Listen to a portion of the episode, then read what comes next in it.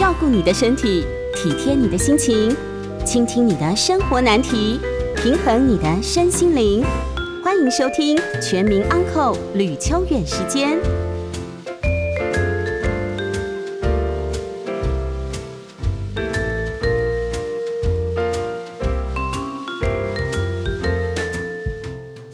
迎收听九八新闻台，每周晚上八点播出的吕秋远时间，我是吕秋远啊。那呃，疫情现在越来越严重了，据说今天是三千多例啊。哎，我看一下是不是三千多例？基本上来讲呢，呃，这个算是轻，就是轻症的情况还是居多了哈。但是基本上来讲，以台湾目前的情况来说，其实也是有已经有比较晚一点点了。但是以今呃，就是四月二十一号的案例还是有三千零五十七例哦，所以情况还是蛮严峻的。那么提醒大家就是要多注意，特别是没有打疫苗，赶快去打。然后要如果真的因为身体不能打疫苗的话，那么至少要戴口罩，那勤洗手、勤消毒，至少要做到哦。因为这个部分看起来疫情的呃。情况应该是暂时没有办法太过乐观，虽然都是轻症，但对身体也是有一些伤害，所以好好照顾自己哦。好，那么今天哦，我们要来聊一下法律的一些议题哦。那么在这星期呢，有一个跟各位呃，应该说跟我们都很相关的新闻，是跟遗嘱有关哦。呃，这个遗嘱的议题我们谈过很多次。那在过去，我也常跟听众朋友分享，就是就我自己，其实我还没有到要。我我还是有立遗嘱啦，但是其实这个部分，我我我们讲说，呃，每个人都要立遗嘱是最好的，不管有钱没有钱，没有钱有没有钱的立法，有钱有有钱的立法。但呃，当然我们说离死亡到底多远，也没有人知道。你说我现在将近五十岁，对于我来讲，是不是呃离死亡很远？倒也不一定哦，人生很难说。但是呢，做好准备总是必要的。特别，我其实跟很多我们比较年长的朋友哦，因为以我自己做律师做了十几年的经验来看，我我在看这件事情的时候，常常思考的就是，嗯，就像我上呃两个礼拜前在台中演讲，我就跟我们听众讲说，嗯，我们东方人哈，或者是中国人啊，那有一个习惯是什么呢？就是我们会习惯做一件事情，就是呃。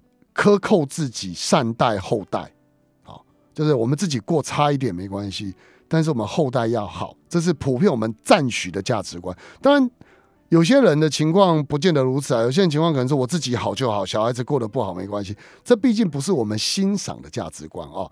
就所谓的中国传统观念来看这件事情，一般都会认为什么？就是我们自己啊要苦一点啊，穷不能穷孩子。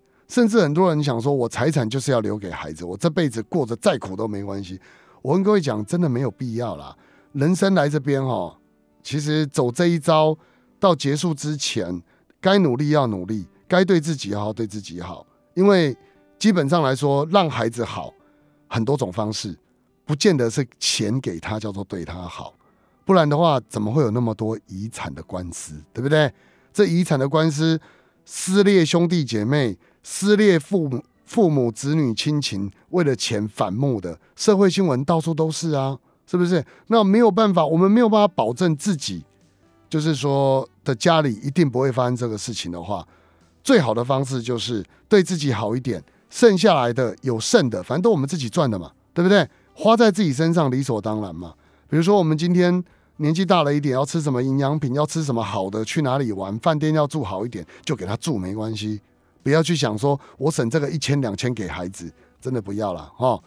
那基本上来说呢，如果真的有剩，有些人的想法就是要立遗嘱。那遗嘱我们之前讲过了，这礼拜的新闻大概类似这样，不过有一点点复杂哦。那各位就先听听看这个故事是什么哈。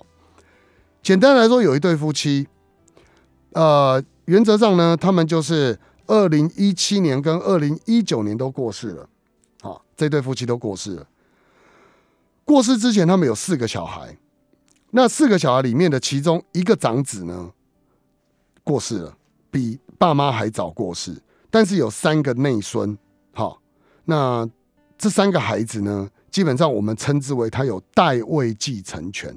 这个代位继承我们以前讲过了，我们复习一下哈。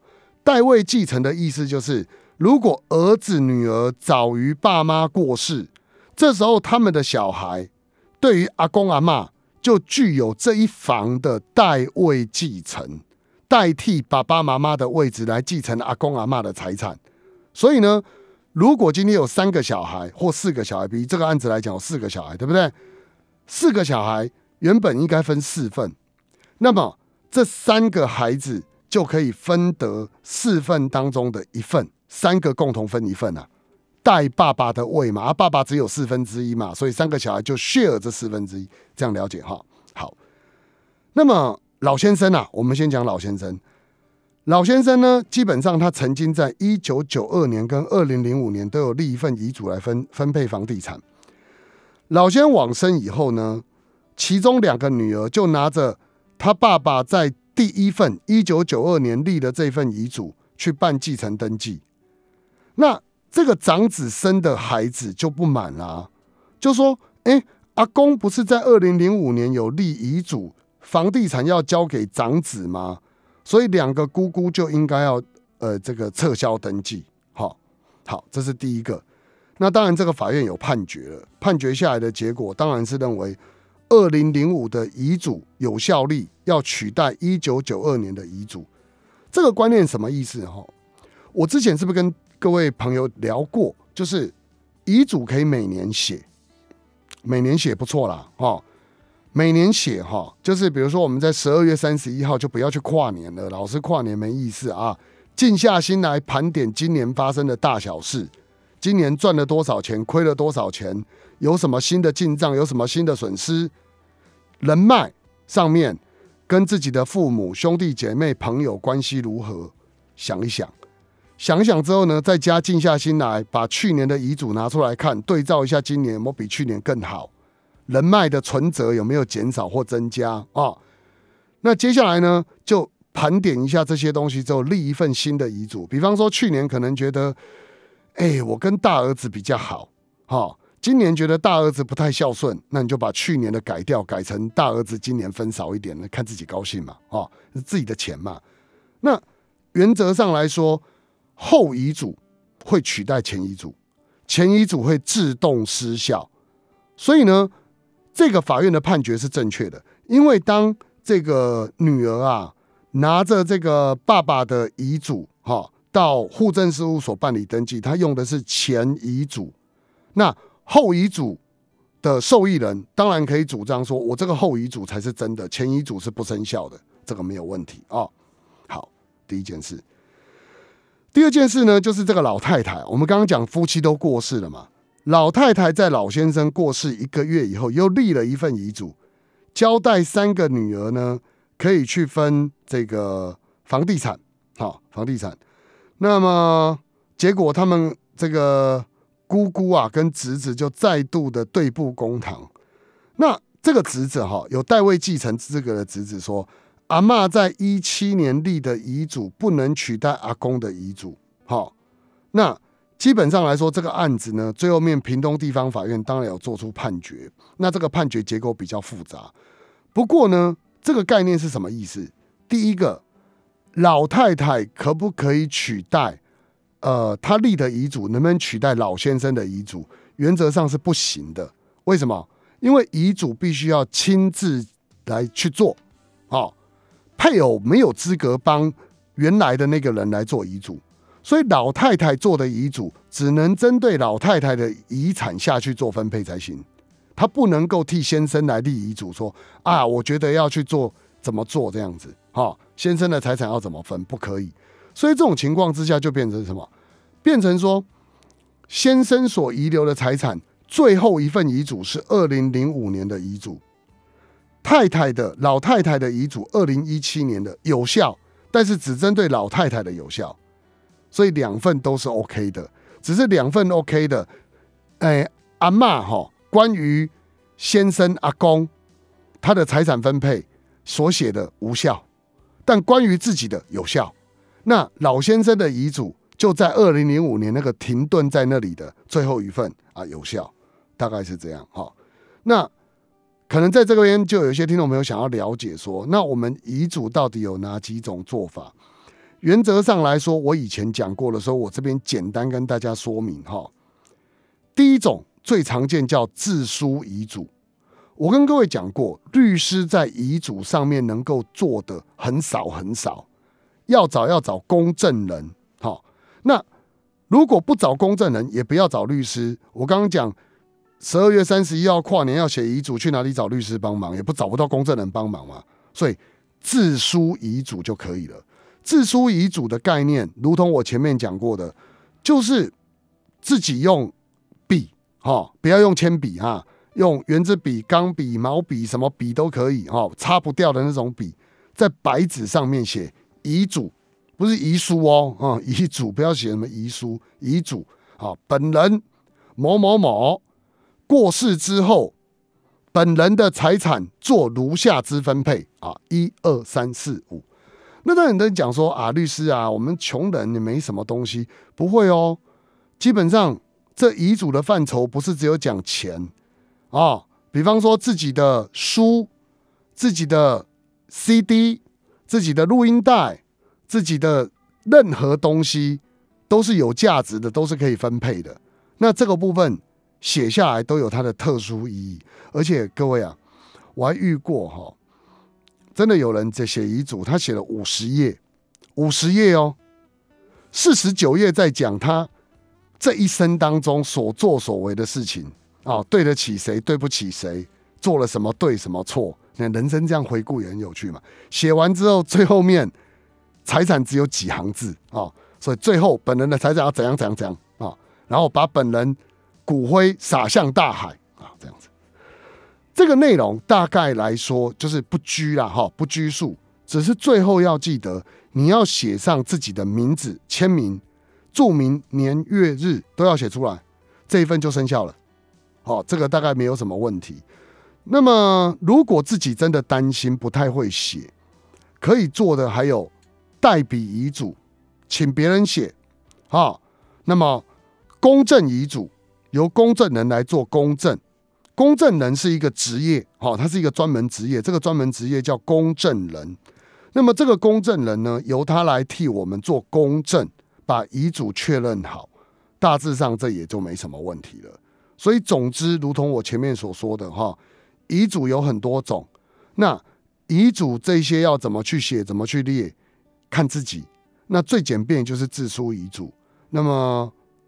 基本上来说，后遗嘱会取代前遗嘱，所以放心，我们可以不停的去做做更改。那这个部分其实是今天想要提醒大家的重点。好，我们上半段讲到这里哦，广告后我们回来继续讨论我们下半段的议题。欢迎回到九八新闻台吕秋远时间，我是吕秋远哦。那我们接下来谈的下一个议题是这星期发生的另外一件法律新闻。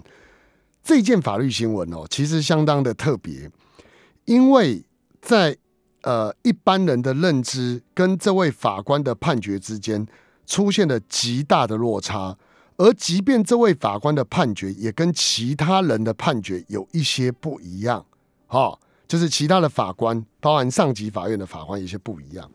好，这个判决涉及到什么问题呢？各位结婚的人注意听了，跟你们都有关系，也就是婚姻当中到底能不能外遇呢？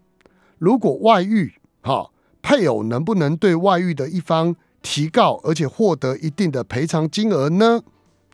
这件事情的答案，在这位法官的判决书里面说不可以。好，那么当然，呃，就这样讲，很多人一定会觉得义愤填膺。事实上，这个案子已经是他判的第二件说不可以的案件了，也就是。所有侵害配偶权的案件，只要到这位法官手上，他一概认为不准啊。那这位法官呢，其实很特别，他是台北地方法院的法官，叫吴家化，好，吴家化法官。那么他本身在去年的时候就承审过一件侵害配偶权的损害赔偿案件啊。这一件呢，他就判不用赔。那不用赔的意思，他认为说，其实他的主轴在于说。他认为宪法不强调婚姻的制度性保障，而是转为重视婚姻当中配偶双方平等自主的个人性自主决定权。好，所以他认为性自主决定权是宪法所保障的个人权利，这第一个主张。第二个，配偶有没有权利对于另外一个人要求说，我对你有权利，有什么权利呢？要求你要对我忠贞的权利，而你要对我要有什么忠贞的义务？有没有这种东西呢？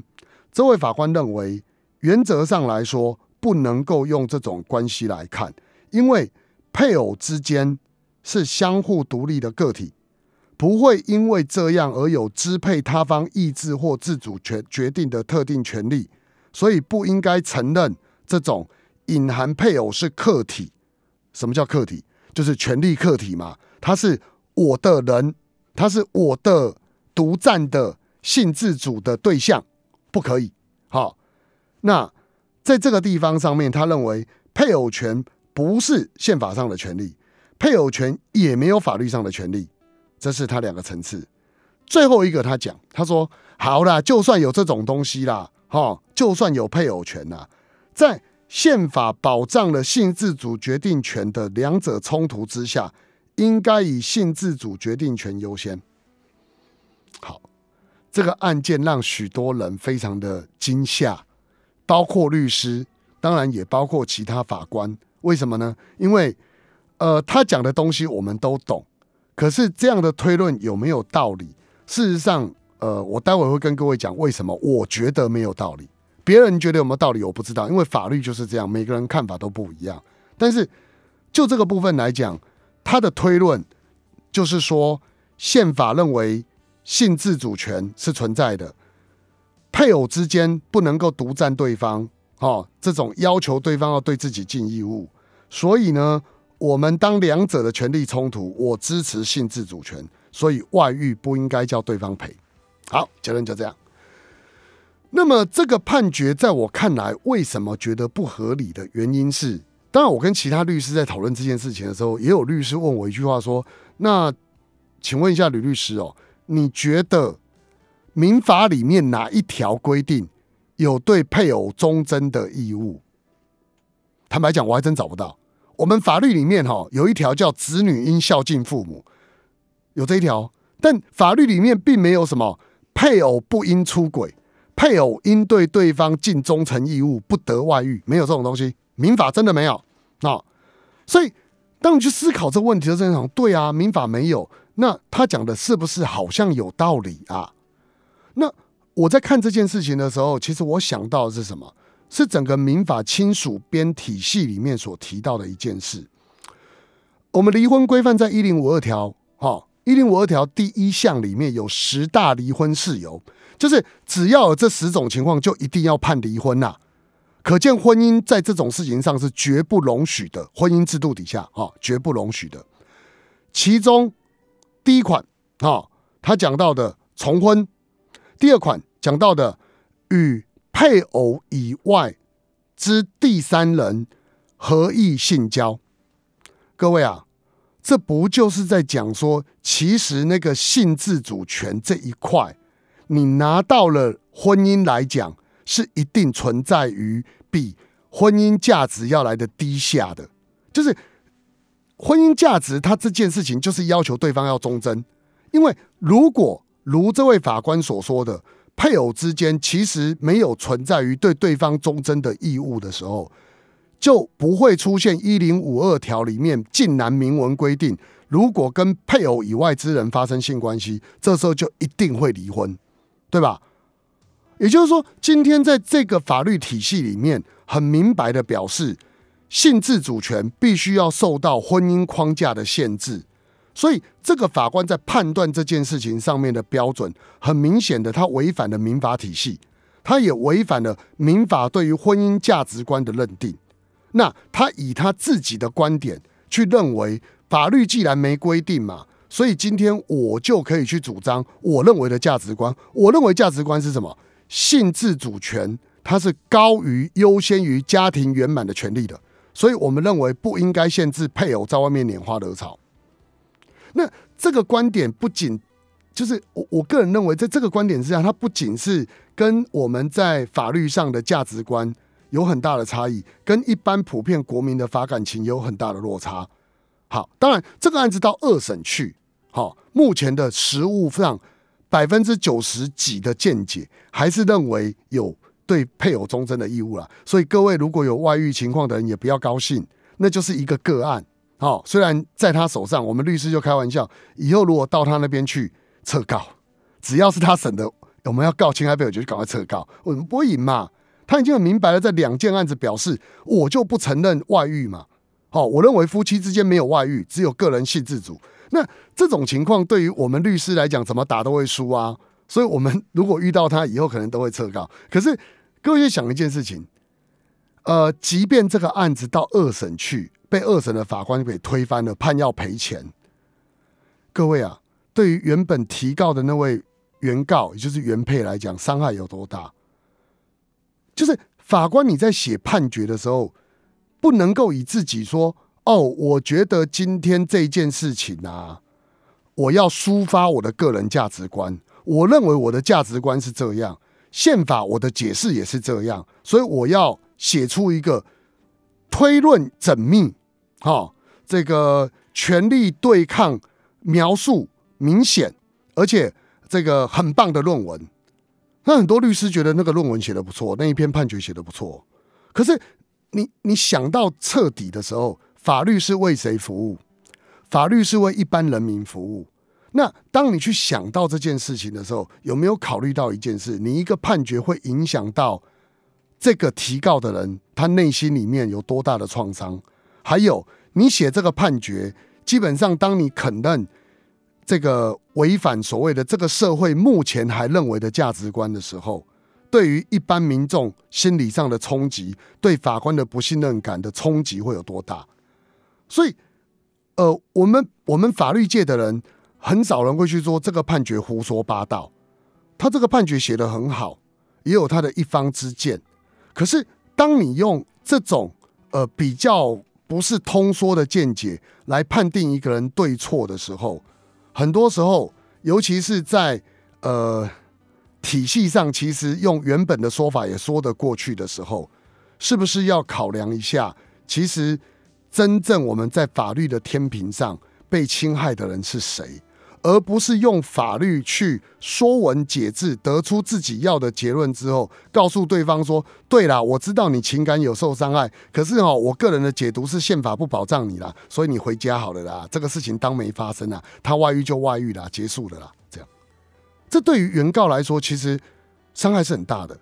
所以，从事法律工作的人，对于自己在处理判决这件事情上，我个人期许是希望能够谨慎。因为不管你对于加害人、对于被害人，可能我们一生当中经手的判决是几千件、几万件，但对于那个人来说就那么一件。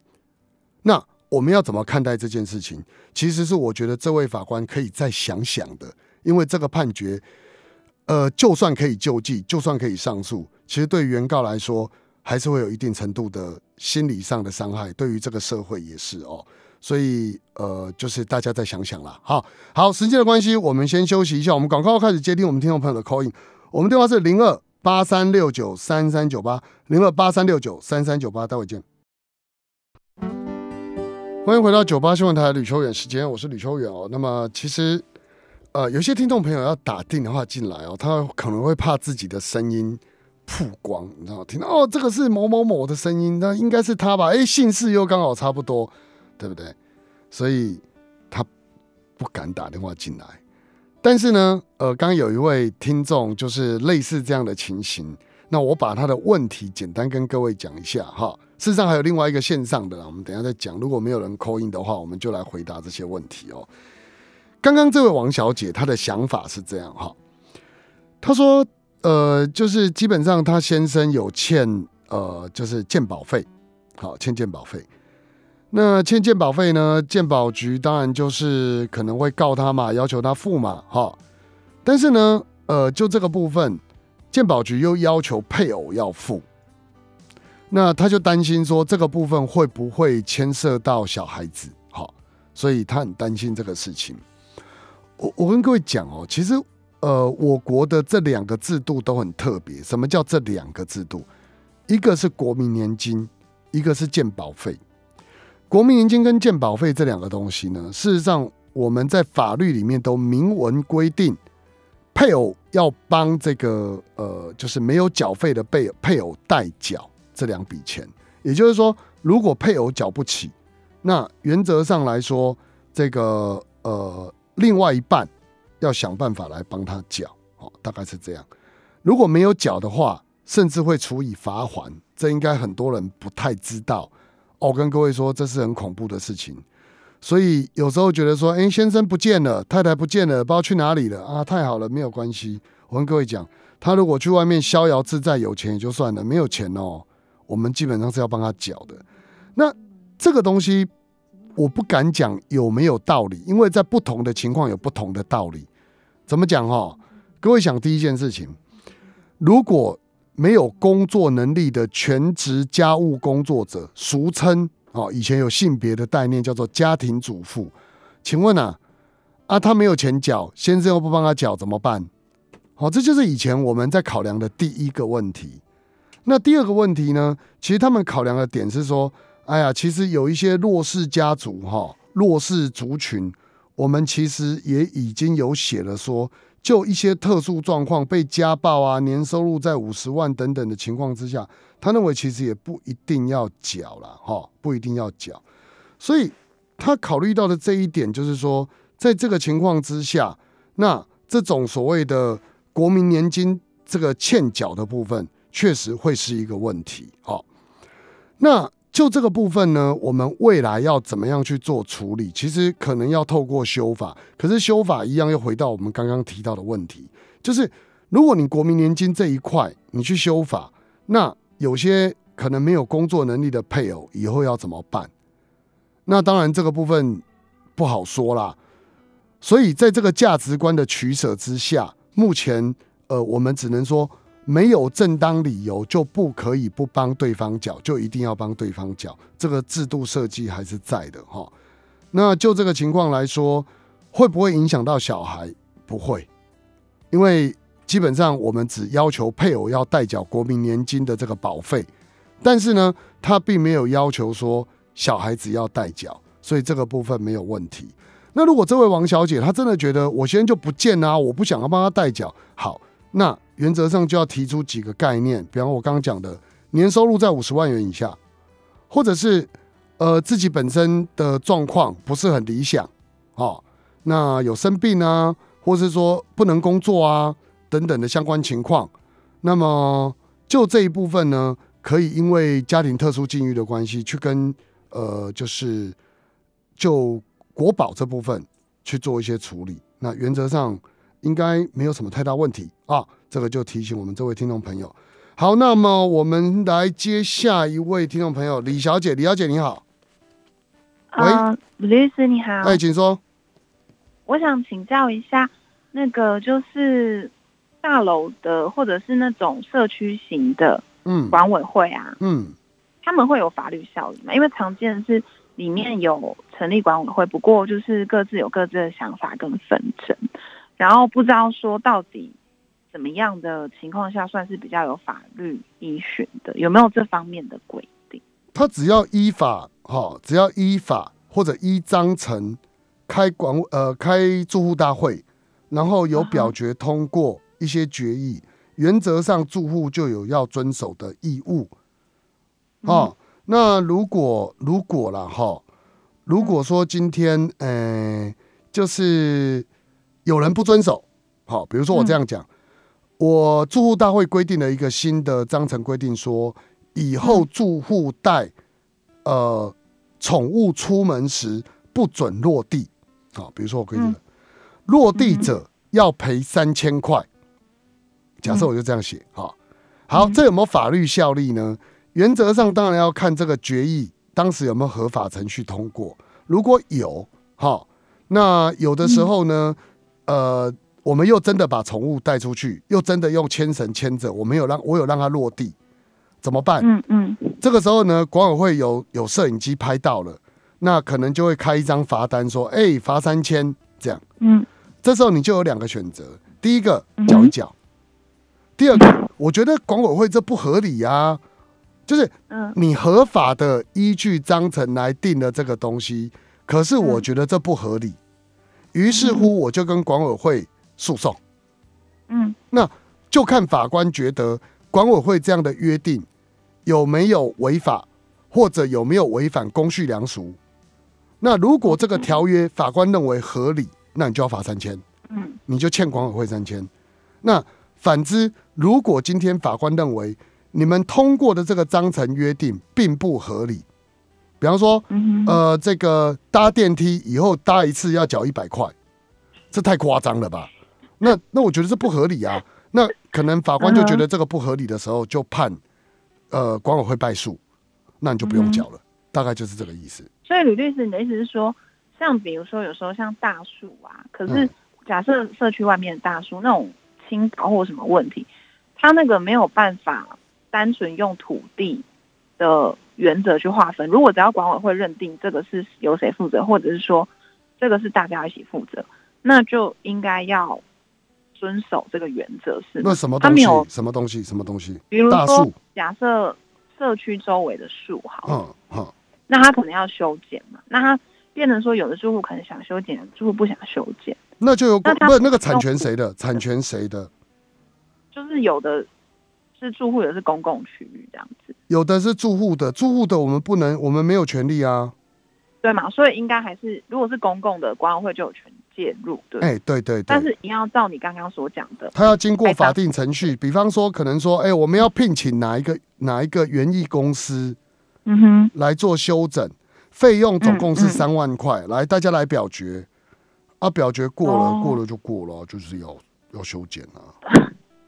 哦，OK OK。对，但是他不能表决，他总不能表决说别人家里的东西他要怎么摆。大概是这样。对啊，对啊。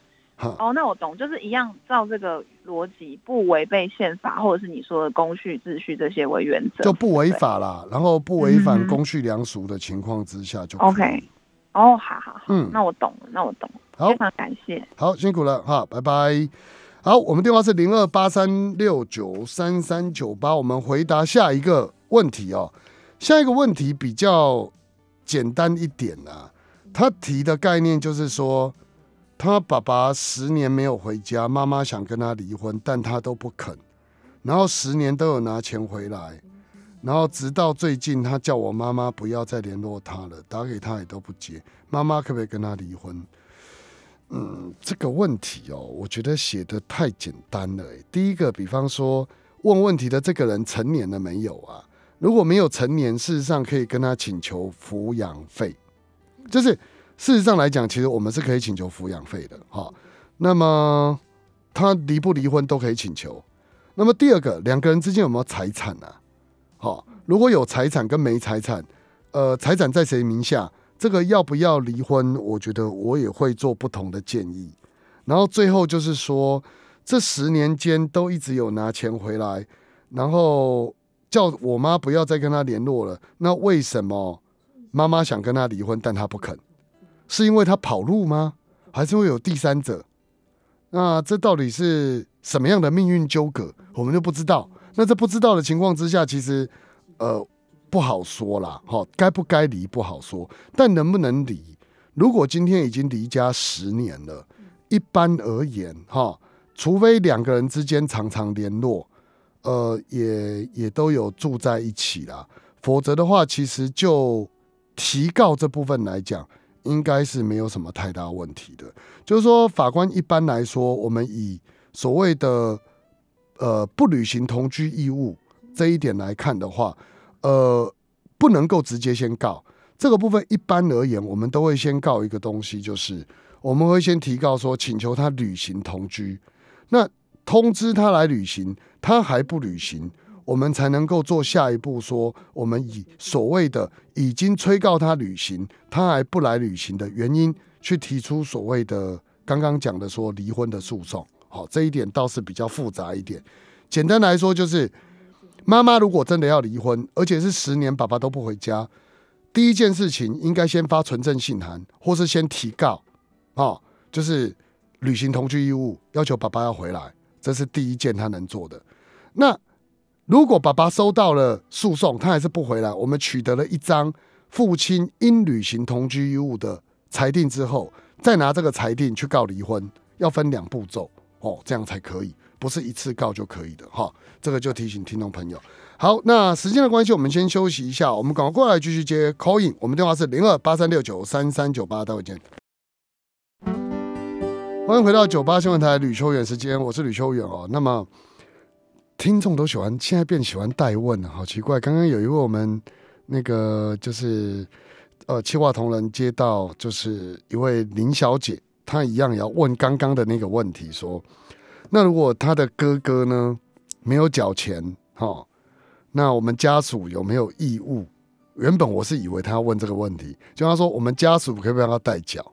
当然可以啊，这哪有什么问题？代缴这种事情，呃，一般人只怕没义，呃，只怕有义务，绝对不怕说鉴宝局或者是这个国保局的观点，他一定是说来啊就来啊。所以如果要帮他缴，那只要家属去说啊，我要帮某某人缴这个欠费，那基本上就会让他缴了，这个不会有什么问题啦。哈。这个这个其实不用太担心。好，那么既然今天问的问题都比较简单，那么也没有其他的听众朋友在问问题了。我最后面要提一个新闻了哈，因为时间也也也比较有限哦。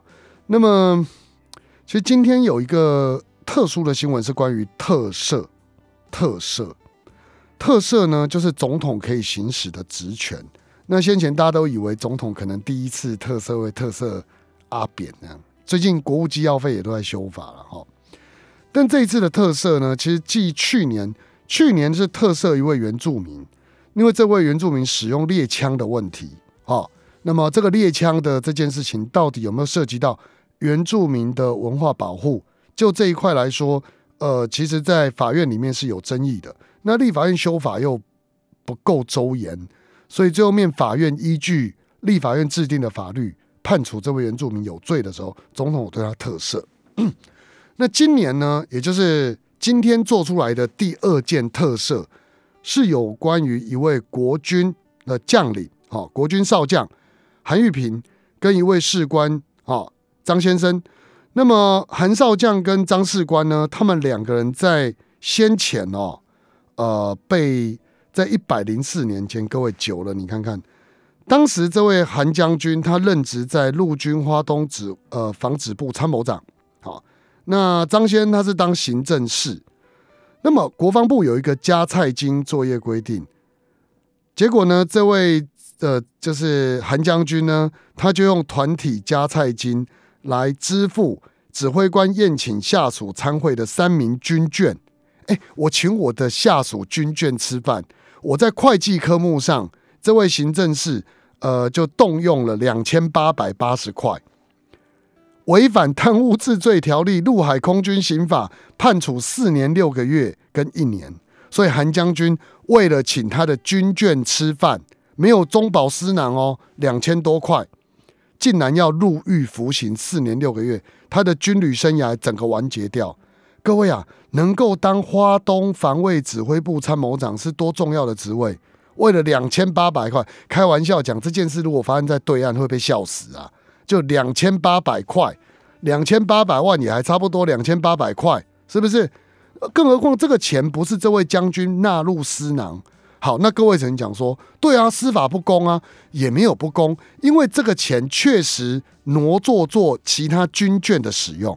好，就是说他是他下属的，就刚好来吃饭嘛。那我可能就只是说，哎，那这笔钱，那既然都是自己人，哦，那我就挪用这笔钱来请人家吃饭。如果严格一点讲，我也可以说你做人情啊，我也可以说你做什么啊之类的，对不对？所以这个你一定是有把公款拿来挪作自己人情的嫌疑。好，这样说也可以。可是两千多块钱又是请军眷吃饭，竟然判处了这么重的四年六个月。那最高法院驳回上诉确定之后，他的退休俸依法减半。那检察官呢，他认为应该要申请再审。好。连检察官都觉得应该要再审，太重了。那这件事情呢？呃，判处的这个钱不是中饱私囊，然后是宴请军眷，而且是团体加菜金来宴请的，顶多就是行政瑕疵嘛。那这个部分法院认为说，你拿公款做人情就是贪污，好，那也没意见。但是呢，这个部分蔡总统今天有就是对于这两个人，因为具有特殊性，那就对于一赦免法第三条给他们特赦了哈。这个部分其实，呃，我个人认为啦，重点不是在于行政权来使用特赦，而是立法院到底在干嘛？就这个贪污治罪条例里面，你说法院判错了吗？法院似乎也没有错。那这当中出现的环节的最大问题在于，立法院你针对这些特殊情况，你是不是要做一些法律上的调整跟更正，能够让很多尽忠职守的人，他们在处理这些问题的时候，能够更有一些依据。或更知道说，我做了这些事情，如果真的是不慎犯错，我能不能得到改过的机会、自新的机会，而不是用这么严苛的做法去处理这样的问题？四年六个月对于一个将军来说，尤其贡献国家一生哦，两千八百八十块，真的是太严厉了。好，这个部分我觉得立法院应该再想一想。好，那时间的关系，我们今天就介绍到这里了。谢谢各位听众朋友的收听，我是吕秋远，我们下周见，拜拜。